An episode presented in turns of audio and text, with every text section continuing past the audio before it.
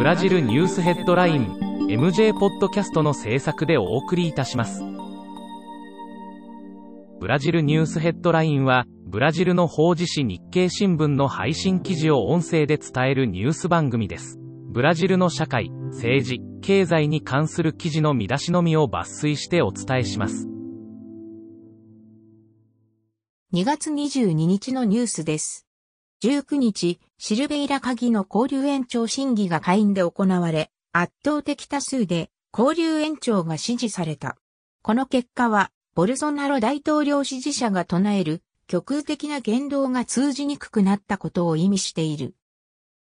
サンパウロ州立カンピーナス大学と米国のテキサス大学が行った調査により、社会隔離の厳しさと市の経済状態悪化には相関関係はなく、隔離基準が厳しいと経済が落ち込むわけではないことが分かった。ボルソナロ大統領は、ペトロブラスのカステロ・ブランコ総裁を突如更迭し、陸軍大将のジョアキン・シューバイル・ナシを後任に指名した。日経新聞サイトでは最新のブラジルニュースを平日毎日配信中。無料のメールマガジン、ツイッター、フェイスブックインスタグラムから更新情報をぜひお受け取りください。